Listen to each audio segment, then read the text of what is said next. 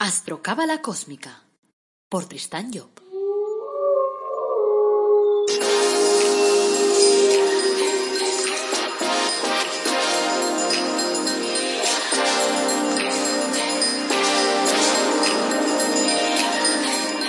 Astrocábala Cósmica, episodio 88. Te brindo una calurosa bienvenida a Astrocábala Cósmica, el podcast en el que te hablamos de astrología cabalística y de cábala y lo hacemos de una forma amena, directa, de la que puedes practicar todos los días sin meter palabras raras ni historias extrañas. No, fácil, porque la vida es fácil. Soy Tristan Job, tu astrólogo, cabalista y escritor cósmico, y llevo más de 30 años trabajando el tema de la cábala. Hoy es miércoles 7 de octubre de 2020. Este es el episodio 88 y como cada miércoles toca hablar de cábala. El título de nuestro episodio de hoy es Cabalep, el programa de Citael. Como siempre, quiero recordaros que en nuestra web, el Árbol de la Academy, pues ofrecemos cursos gratuitos, sí, lo has oído bien, gratuitos totalmente, cero euros. Y además tenemos productos de crecimiento personal únicos en el mundo mundial, como puede ser pues el árbol de la vida personalizado o los ángeles de la cábala personalizados. Bueno, te dejo el enlace en las notas del episodio. Y también aprovecho para nombrarte el título de mi último libro, La búsqueda de la felicidad a través del árbol de la vida, que se centra precisamente en el, en el árbol de la vida, que es el eje de la cábala. Lo tenéis en versión de papel y en versión de ebook, que es más barato todavía. Y lo podéis comprar en Amazon. Tened en cuenta que, aunque a veces asuste eso de la palabra cábala, el libro este está escrito en base a actitudes para poder desarrollar ese árbol de la vida. Por lo tanto, es absolutamente fácil de leer e incluso diría, entre comillas, fácil de practicar. Y digo entre comillas porque, claro, eh, la dificultad o la facilidad para practicar las cosas depende de cada uno, de cómo manejemos nosotros nuestra vida. Pero en todo caso, ya digo, es un libro que está hecho sin paralejas, sin cosas raras, sin, sin poneros términos que no comprendéis, sino cosas fáciles, actitudes que tenéis que poner en marcha, por ejemplo, para activar la voluntad, o para activar la suerte, o para conseguir trabajo, para todo ese tipo de cosas, que son las cosas normales de la vida. O sea que os animo pues a leer este libro y a comentarme después a ver qué os ha parecido, porque lo interesante también pues es tener vuestra opinión. Bueno, pues sin más preámbulos, hoy voy a dejar a Cabalep para que hable del programa de Sitael porque me está diciendo la gente que están ahí muy contentos de poder oír ahí la voz de mi padre después de tantos años de estar ahí en silencio, o sea que os lo voy a dejar para que podáis ahí pues disfrutar un poco de él. Ya me iréis contando, ¿vale? Bueno, pues nada, sin más preámbulos, ahí os dejo un cabaret. Bueno, vamos a empezar pues. De modo que en estas dos últimas sesiones hemos hablado de los dos primeros genios de Beuia y el segundo es Geliel. De manera que sí, hay algo que, que, aclarar sobre lo que hemos dicho en esas últimas reuniones. Yo te hice una pregunta última hora y Sí. dijiste que esta semana que no Sí, ¿qué, qué pregunta era? Que no me acuerdo ya. Era, tú hablaste de que el- la pareja tiene que completarse, ¿no? Entonces, si por alguna razón, lo mismo la mujer que el hombre se quedan solteros, Mm, por una razón. Y Yo pregunté, la razón que yo ponía es, por ejemplo, a una persona, sea hombre o mujer, le ocurre un fracaso o dos fracasos. Entonces pone ya, eh, digamos, una valla, una valla para no, pas- para no pasar, esa valla ya no pasa. Instintivamente se pone esa, esa valla. Bueno, O sea, eh, que, claro, esa persona si no se ha casado en realidad ha sido porque no ha querido. ha sido una cosa que no ha querido hacerla, o sea, ya no ha querido intentarlo, por decirlo de otra forma. Ha salido mal una vez o dos veces y no ha querido intentarlo más. Entonces, esa persona car- carga con un karma para la vida siguiente, no, no carga. o en esta misma vida. Es que yo he leído en la última revista vuestra, Sí, he leído una pregunta que hacían sobre esto. Y entonces habla que si es hombre, es una clase de pega que tendrá durante su vida. Y si es una mujer, la que lo hace es otra clase. O sea, que la mujer es la enfermedad. Estará su- el resto de su vida estará enferma. El hombre no. No, no, esto, esto no. Esto no, de manera que la enfermedad... Todo, pues claro, el que quererte lo preguntar es por esto, o sea, si puede contestar. Sí, no, la enfermedad es algo mucho más serio que el no querer casarse, de manera que se ha tenido que ir en contra de las leyes del universo de una manera activa, para que en, una, en otra vida el organismo esté enfermo. De forma que en esto no hay karma. Ahora, aí pues, eh, en fin, en las cosas que dices pones unha valla, ponemos unha barrera. No tenemos que poner barrera ante os fracasos. Podemos fracasar en un tema determinado, ya no en o tema de un matrimonio, sino en cualquier tema, y tenemos que continuar con la línea de, comportamiento que va hacia la consecución de aquello que nos parece que es lo lógico y lo que debe hacerse. No juzgar a las personas por los fracasos anteriores, ni en nuestra vida dejarnos llevar por estos fracasos, porque la vida va hacia adelante y hacia adelante podemos encontrar situaciones que sean moi distintas, es decir, o fracaso é o mal que aparece de alguna maneira. De modo que o mal non é unha cosa estable e por consiguiente non debemos fiarnos en este mal para juzgar nuestra vida ou para juzgar as personas con as cuales actuamos, diciendo, no, con esta ya me lo ha hecho, me lo ha jugado dos veces. De maneira que con esta ya no hago tal cosa, tal otra. No, hay que tener siempre una disponibilidad y hacer que aquella persona que aparece ante nosotros, aunque hayamos fracasado 20 veces con aquella persona, aquella persona puede cambiar y no tenemos que basar nuestra conducta en el mal que nos haya podido hacer otra persona, en el caso de que, de que en fin, de que no vayas hacia una persona porque digas, no, esta ya sé lo que me va a ocurrir. No, no sabes lo que te va a ocurrir, porque la persona está cambiando constantemente y por consiguiente pues no puedes basarte en el fracaso que hayas tenido para adaptar tu conducta hacia el futuro. Ahora, karma, pues no cargas ninguno. Karma es siempre positivo, es decir, es aquello que hacemos positivamente. Claro que positivamente. Hay actos por omisión. De manera que si estás viendo a uno accidentado en una carretera y lo dejas porque tienes prisa y lo que te importa es llegar o para que no ensucie de sangre tu coche. De modo que entonces es una omisión muy importante y aquello sí que te carga de karma y en otra vida tendrás que pasar por aquellas mismas condiciones. Pero no por el hecho de no haber de no haber querido juntar tu vida porque eres libre para hacer una cosa u otra ti en tu vida ulterior claro, hai que ser positivo sempre en, en a forma de actuar. De maneira que a medida que vas dejando cosas que non as aprovechas e a ocasión ou a oportunidade ha sido dada no? Para hacerlo es evidente que esas ocasiones te faltarán en otra vida. Y dirán como no has aprovechado ya aquellas que te dimos en una vida cualquiera ahora ya no es necesario que esto te ocurre, porque ya hemos comprendido que a ti no te interesa. De manera que esto también es algo que puede ocurrir. Pero en fin, de todas formas es nuestro ego el que programa. Esto de la enfermedad, mm. pensé, no sé, me parece un poco. Sí, no, no. La enfermedad, además, ¿no? cuando es una enfermedad seria, siempre viene de otras vidas, no de la actuación en esta, porque no ha tenido tiempo de formarse é o núcleo, es decir, en una vida puedes plantar o as semillas de o a mala salud.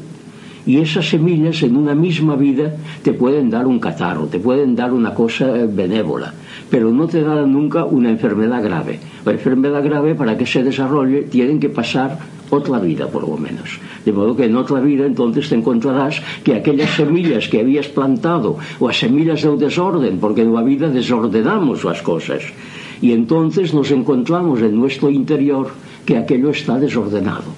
Aquí vemos en la vida de la sociedad, vemos cuántas personas, los abogados, ¿no? que están luchando ahí para fastidiar a uno, ¿no? porque el otro le paga y es un cliente. De modo que están desordenando las vidas. Y en la medida que desordenen las vidas, encontrarán ese desorden interiorizado dentro de su cuerpo. Y entonces nada funciona en el organismo porque a conexión, en fin, está enraizado, e o desorden e o mau se ha enraizado. É a fase que chamamos G. Es decir, a primeira fase é o aiot, cando se planta as semillas de unha enfermedad futura, e na segunda fase, en o AG, entonces te encontrarás que aquello se ha enraizado dentro de ti e te provoca esta enfermedad. Bueno, pues, si queréis vamos ao, ao tema de hoy, Citael, ¿no? que é o Citael, é o número 3 cita eu Dios a esperanza de todas as criaturas ese é o atributo de Citael. digo por ser o número 3 Citael encierra todo o potencial de Vina, Saturno é o constructor do universo se o invoca, dice o texto tradicional contra as adversidades. Que é lo adverso? Ese é o resultado de unha evaporación contraria ás reglas cósmicas. Impulsados por as fuerzas do abismo, construímos algo ao revés, edificamos o mundo desde abajo e o fruto destas acciones é o inverso, porque ao venirnos o natural boca arriba, si nosotros estamos boca abajo, andando por el techo y no por el suelo, todo se nos presentará adverso, es decir, inverso. Lo natural no encajará en lo que nosotros hemos construido y todo lo que nos suceda, en lugar de integrarse armoniosamente en nuestra existencia, será como si nos diéramos con la vida en las narices. Sitaeo está ahí para poner de nuevo las cosas en su sitio. Si lo invocamos, él que es el representante de la voluntad constructora, representante de la voluntad de construir el universo, nos inspirará el arte de construir e, e pasaremos de o inverso ao recto e a, non tropezaremos con a adversidade en o estado evolutivo do hombre medio, a adversidade é unha poderosa señora que nos dará cita en todos os puntos críticos de nuestro biorritmo, e a que o normal é elaborar as cosas ao revés. Citaeo genera desde Vina ao maestro constructor, e se o invocamos en su día a su hora, en os 40 minutos, de os 40 aos 60 minutos despois da de saída do sol, nos revelará o arte de construir correctamente. Es decir, ya hemos dicho, ao hablar de os demás genios, que comemos pouco de un manjar que nos viene de arriba. Nos están dando energías que vienen de arriba, do cosmos, de, de os dioses, de a divinidade interna desa divinidade que todos llevamos dentro como decíamos hace un momento y en cambio pues no lo comemos. Y ahora hemos llegado a un punto que como esto que viene de arriba abajo después se va al abismo y nos viene desde abajo hasta, hasta arriba hemos llegado a un punto que estamos invertidos. Tenemos la cabeza hacia abajo y los pies hacia arriba. Y entonces lo natural para nosotros es lo que nos viene de abajo en lugar de lo que nos viene de arriba. Lo que nos viene de arriba parece que nos viene al revés, mientras que lo de abajo parece que es lo que viene correctamente.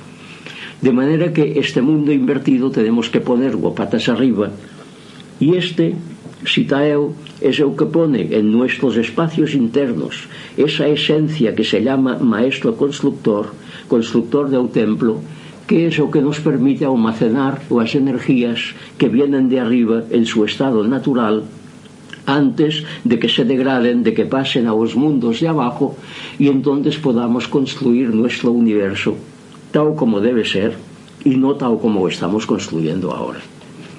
De modo que ahora as energías, ao venirnos de abajo, o primero que tropiezan, claro, es en la Tierra, es Malkuth E a tierra son as situaciones establecidas, as situaciones materiales, o sea, son as anécdotas. O as anécdotas son as que inspiran nuestra conducta.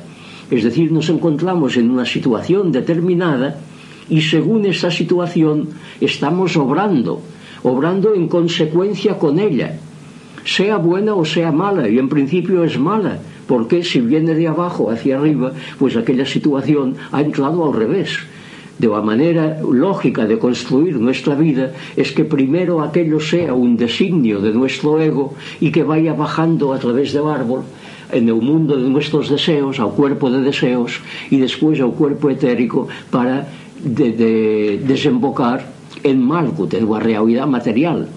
Pero cuando viene al revés, entonces viene inverso y por consiguiente pues ahí hay una propuesta. Y entonces dices, pues bueno, a mí me han ofrecido un trabajo trabajo de esta revista que me llevó a Madrid y me fui a Madrid. ¿eh? De modo que era una situación material y de acuerdo con esa situación material, pues o a conducta o a base en esta situación material. Y me dije, bueno, si me llaman estos, algo bueno tendré que hacer y yo no digo que me haya ido tan mal como para decir no debía haber ido a Madrid, pero quiero decir que fui allí porque había una situación material establecida y era en función de esta situación material, no de algo que hubiese creado yo, que hubiese generado desde arriba como un designio espiritual que ha ido bajando hacia abajo hasta desembocar en Malkut. Por consiguiente, tenemos que alejarnos poco a poco de las situaciones establecidas y cuando nos viene una propuesta de estas situaciones materiales, pues tratar de decir, vamos a ver dónde nos metemos, porque con toda seguridad pues estamos haciendo algo al revés. Y entonces puede ser bueno aquello, no digo no que esto al revés sea malo aparentemente, ya que en definitiva pues los de abajo han construido nuestro cerebro nuestra espina dorsal, es decir, nuestro, eh, nuestro cuerpo humano lo han construido todos ellos. Y si estamos funcionando como funcionamos, es gracias al trabajo de los de abajo. Eh, porque ellos son los que, que monopolizaron las energías que caían de arriba y entonces han construido al hombre a su imagen y semejanza. Y ese hombre, naturalmente, es un hombre luciferiano, un hombre que tiene más afinidad con la gente de abajo que no con la gente de arriba más afinidad, en definitiva, porque están más próximos a nosotros, porque ellos son los que vienen de, de, una evolución anterior, o evolución anterior, o superior a nosotros, o los ángeles, pero esos son los intermedios entre los ángeles y los humanos. Y entonces nos sentimos mejor, más interpretados y más en afinidad con esta gente del abismo que no con la gente de arriba. E entonces ellos nos dan las situaciones materiales e dos outros entramos ao trapo, por decirlo en términos taurinos, investimos y nos vamos allí diciendo, bueno, hay esta situación material, de manera que esta situación material tengo que ir allí porque se me ha presentado esto así. Es una oportunidad que se me ha presentado. Entonces, claro, tenemos que procurar establecer nuestra vida según nuestras tendencias internas y nuestra, nuestros conocimientos y nuestros valores. Claro, esos de Madrid me llamaron porque yo era un especialista en temas en temas esotéricos. Si no hubiese sido, es evidente que no me hubiesen llamado. De manera que esa especialidad esta sí que viene de arriba, porque es algo que se ha ido elaborando en mí, como en todos nosotros, pues poco a poco hemos ido percibiendo otra realidad que está más allá de la realidad presente y entonces no pues hemos elaborado una, una situación que, que, que hace que seamos aptos para ciertas cosas. Pero claro tendríamos que ir a crear la situación material según nuestras propias aptitudes y no porque viene uno desde una situación material a decirnos ven aquí que yo tengo un puesto para ti porque entonces es hacer un poco el juego a los de abajo. Es decir, desde arriba hemos generado unas aptitudes, pero desde abajo nos las están explotando porque las tenemos. Y las tenemos y entonces encajamos en aquella situación.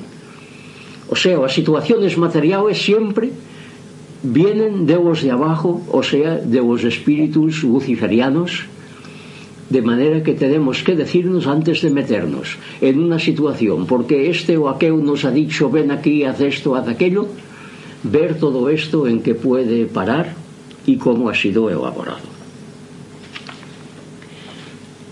Domina sobre a nobleza ou a magnimidad e os grandes empleos, dice su programa, que debemos entender por a palabra noble?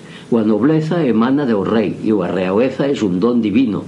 Por lo tanto, lo noble é aquello que Dios reconoce como suyo e son gestos nobles todos os que realizamos inspirados por o gran arquitecto interno, ao decirnos que domina sobre a nobleza, significa que na construcción da sociedade utilizamos os materiales que proceden de nuestro ego vina, que actuamos según os criterios de nuestra divinidade interna.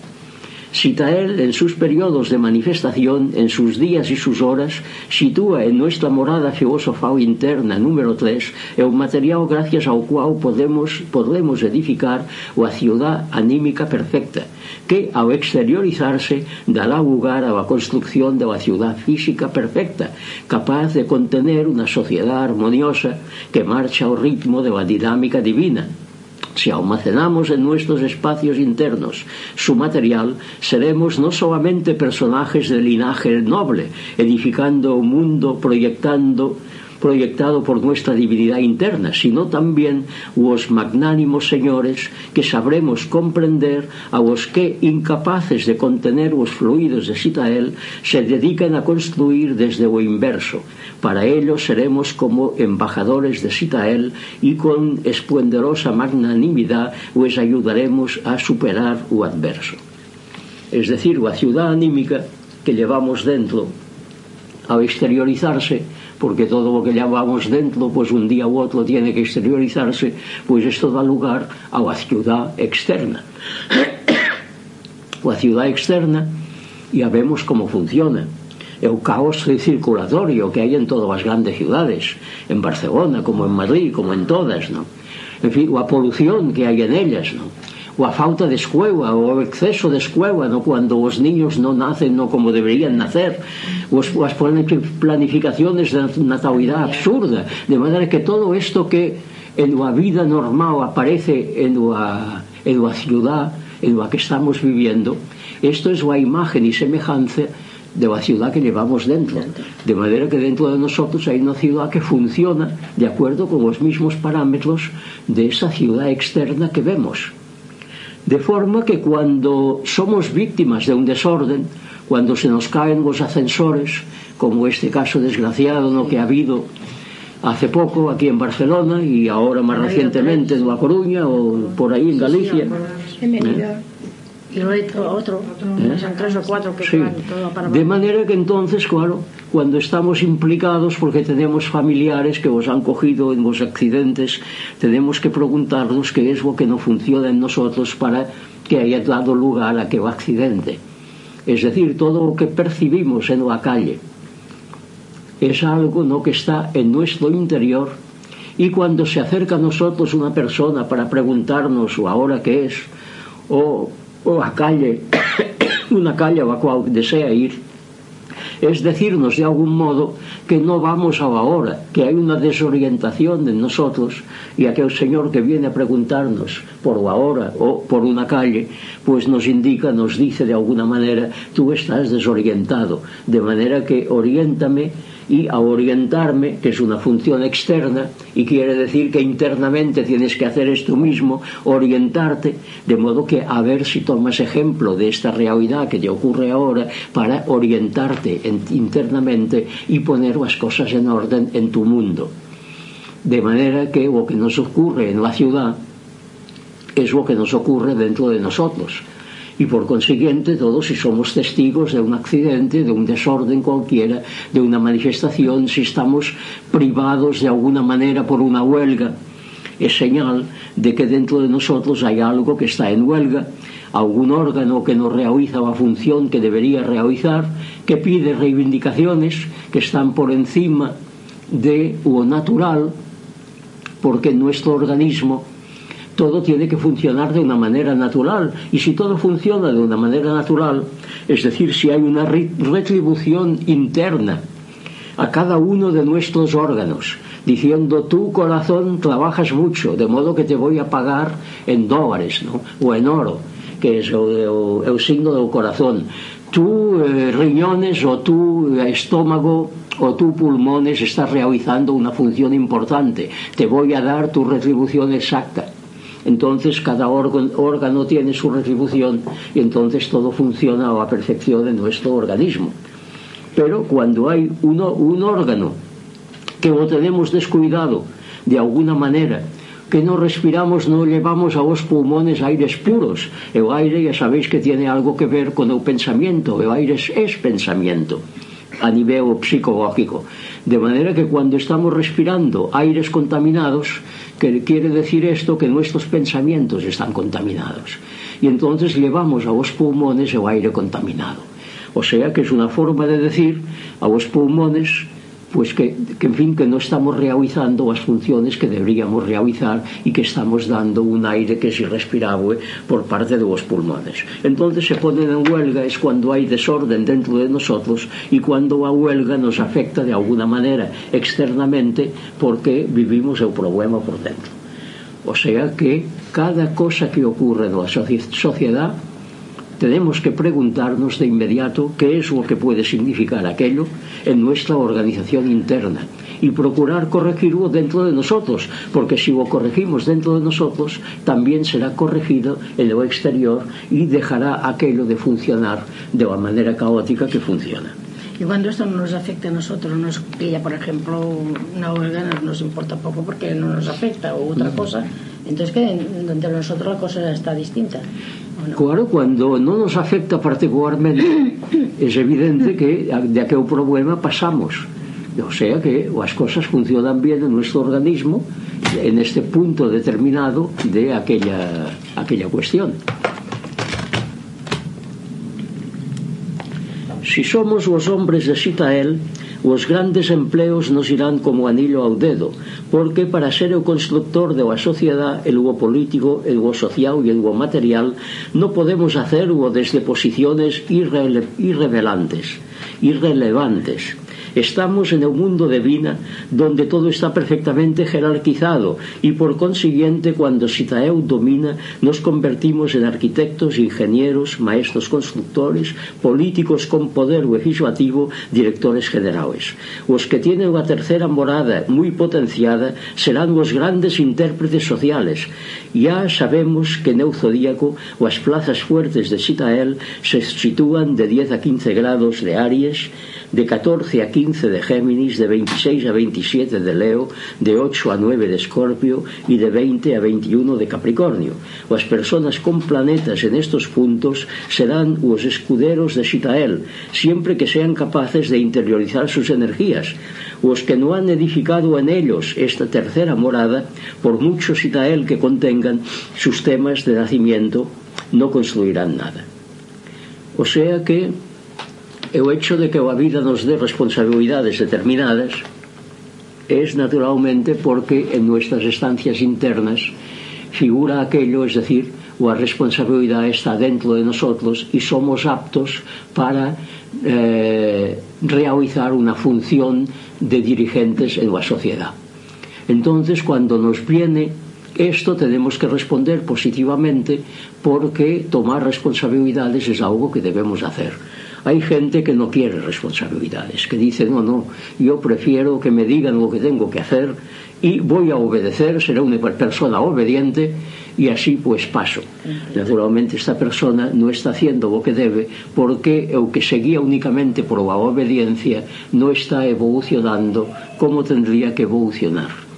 O sea que la obediencia es una especie de hipnotismo que hace que diga, bueno, eh, tú que me dices que tengo que estar o sábado como dicen os judíos o sábado non hagas nada. Ni, ni siquiera saques a mano o, o brazo por a ventana para ver si llueve porque é o día de Dios entonces tienes que consagrarte a divinidad. Entonces a gente esta dice bueno, pues muy bien yo no sacaré a mano para ver no si llueve yo no haré nada en absoluto obedeceré o a pero si después o resto de la semana aquella persona se comporta igual que cada día sin haber comprendido nada de esta situación, entonces por mucho que el sábado lo consagre a Jehová, pues aquel hombre se encontrará que esto no le ha valido de nada, porque ha sido una obediencia ciega a algo que ha sido capaz de obedecer aquello, pero en cambio no ha interiorizado y por consiguiente no es una fuerza que venga desde dentro, que son las que valen, las situaciones que valen, cuando aquello te viene de dentro. De modo que tenemos que ser los actores de nuestra vida y no dedicarnos a ser siempre comparsas y a tener un papel de comparsa.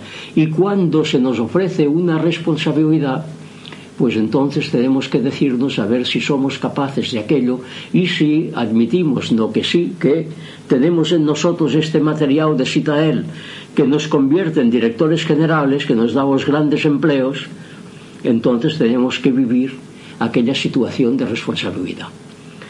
Para si queremos tener una una situación de directivos tenemos que ir a buscar os hombres de Xitael e os hombres de Xitael son aqueles que han nacido en os puntos donde eh, os puntos gobernados por Sitael que acabamos ya de citarvos que son de 72 en 72 a partir do número 3 de Aries e o 5 que van de o, de o, de o 10 ao 15 de, de, de Aries tamén, no? porque son os 5 grados que rige no? por, por, por domicilio por domicilio zodiacal de manera que si vamos a esas personas entonces tendremos que ellos son los que estarán dispuestos a darnos esos papeles. Pero en primer lugar tenemos que ver a ver si en nosotros hay materia de cita él. Es decir, si somos capaces de responder a la, a la demanda de los grandes empleos porque hay esa materia dentro de nosotros. protege contra as armas e os animales feroces, dice o programa. Ya sabemos que na terminología esotérica se entienden por bestias feroces a os operarios do abismo, encargados de devolvernos as energías degradadas para a construcción de, de un mundo ao revés y cuanto más elevada es la fuente de energías que se degradan, mayores son las consecuencias que el individuo debe sufrir. Aquí se trata de las energías de Keter Vina, o sea, las que edifican el mundo material. Si un jefe de gobierno, un director general se comporta mal, el impacto que causará en la sociedad será mucho más grande que si fuera un peón caminero. Ya vimos al estudiar los nodos lunares que la tercera jerarquía infernal, conocida con el nombre de Belial, tiene asumando legiones de luciferianos conocidos con el nombre de vasos de iniquidad, vasos de ira, vasos de muerte, vasos de furia, vasos de cólera, vasos de crimen y corrupción. Son ellos los que utilizan las armas que vengan las muertes que su dinámica perversa ha producido. Sidaeu protege contra esas armas manejadas por inducción de las bestias feroces Pero entendámonos bien, non se trata de invocar a Sitael e pedirle que nos sustraiga de os efectos do destino que hemos generado. Se trata de volvernos ao revés de tal forma que podamos abrir en nuestros espacios internos esa tercera morada en la que se almacenan as energías de Sitael de tal forma que ya nunca más nos veamos obligados a exteriorizarlas ao revés. Entonces los rigores del destino son desviados por los obreros que trabajan en Sitael, puesto que cada genio tiene a su disposición a legiones de entidades que trabajan en su nombre. Y el impacto de la venganza que hemos suscitado se estrella en la fuerza del perdón y se diluye en su luz. O sea que la, la base es la comprensión de estas situaciones. En cuanto comprendemos, pues deja de producirse aquello que ha generado el o mal que estamos viviendo. De maneira que y ese mal, por otra parte, si a partir de un cierto momento interiorizamos las energías que vienen de arriba y no se caen ya al abismo y vamos gastando aquellas que están en el abismo, llegan a un punto en que han terminado de manifestarse y entonces ya dejan de surtir efecto.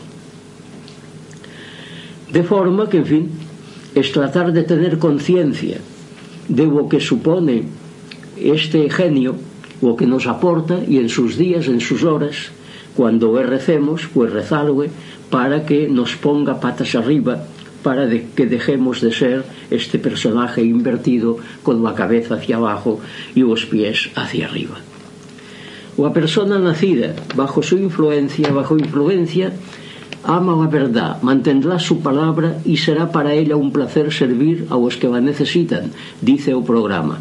Amar a verdad es en primer lugar saber reconocerla. Cuando se la ve, se la ama, porque nada es tan bello como a verdade desnuda, sin velos que o acubran.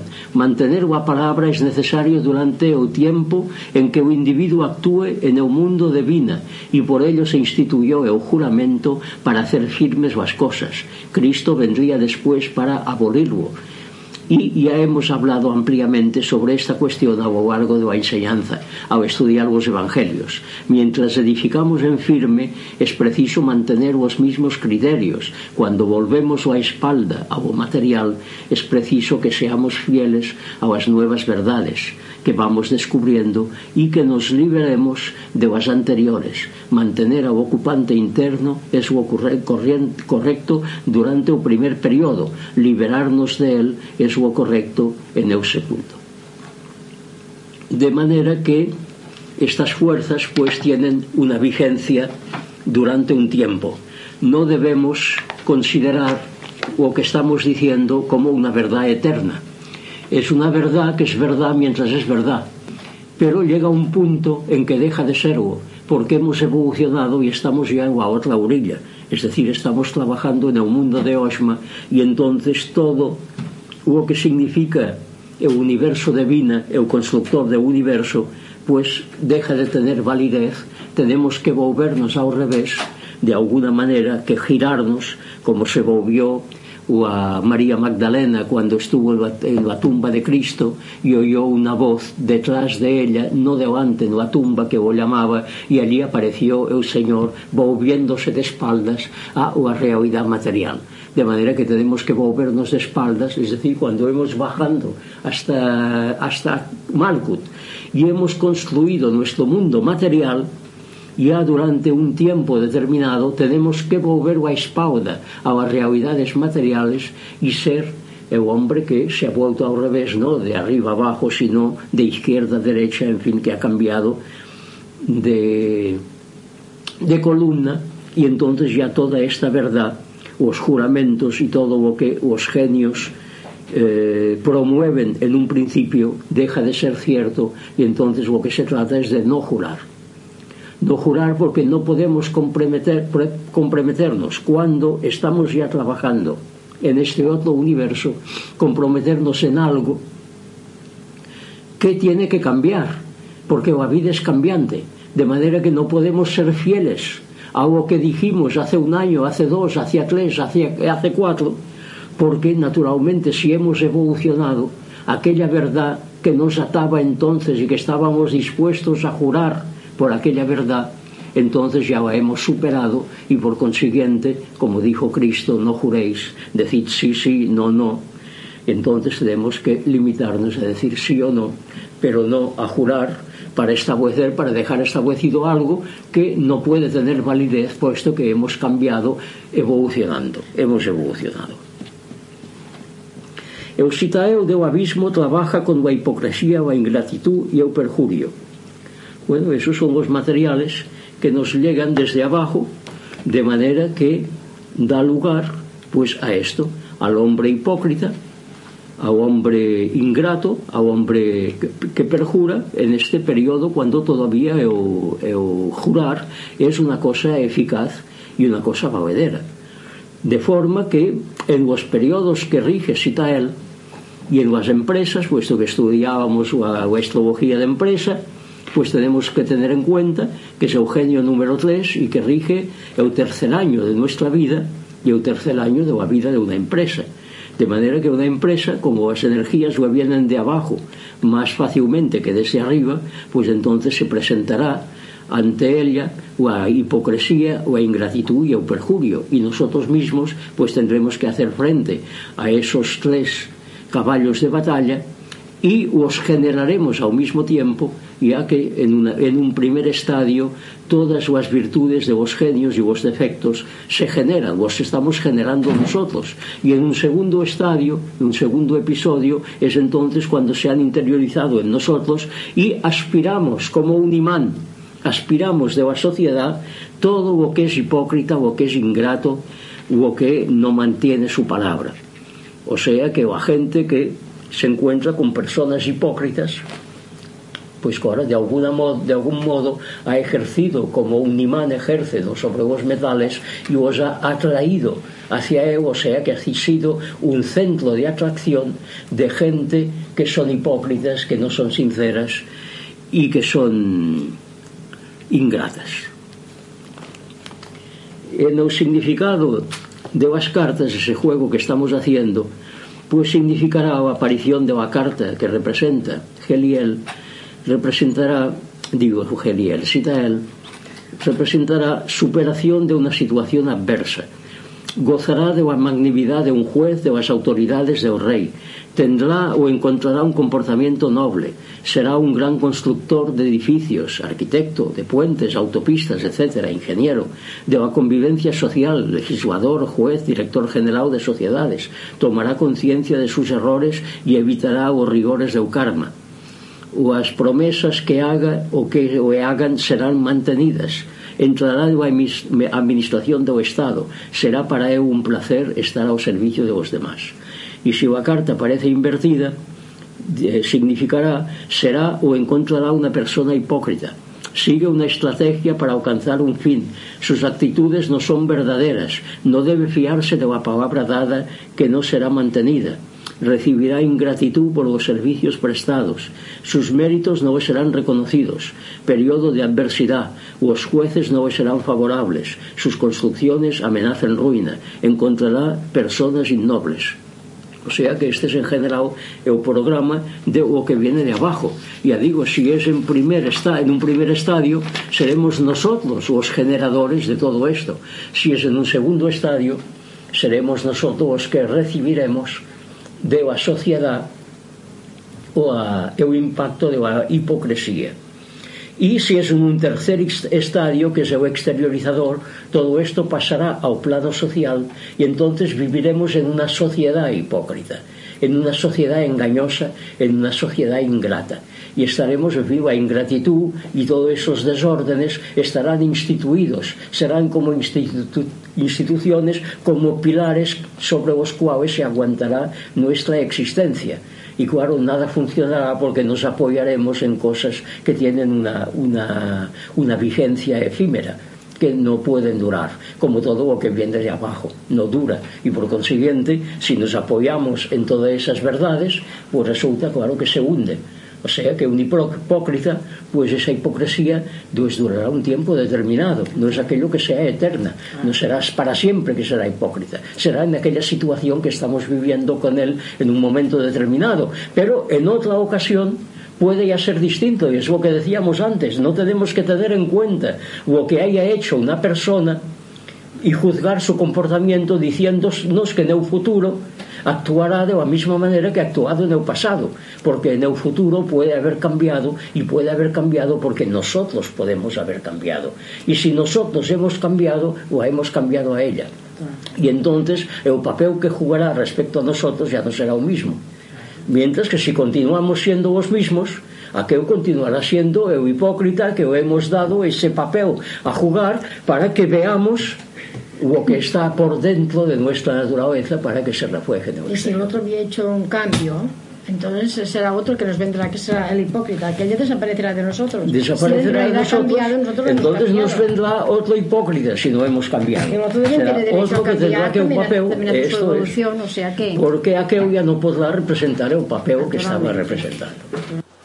Hasta aquí el programa de hoy miércoles. Espero que hayáis disfrutado con Cabaleb como disfruto yo cada vez que lo escucho.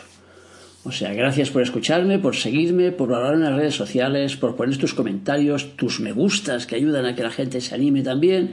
Y bueno, eh, te recuerdo también que para ampliar tu información sobre el árbol de la vida puedes comprar mi libro La búsqueda de la felicidad a través del árbol de la vida de Tristan Job y que se vende en Amazon. Bueno, te recuerdo que el lunes que viene tenemos un interesante podcast sobre astrología cabalística. Así que solo desearte que tengas un feliz día y que recuerdes nuestro lema, apasionate, vive, cambia.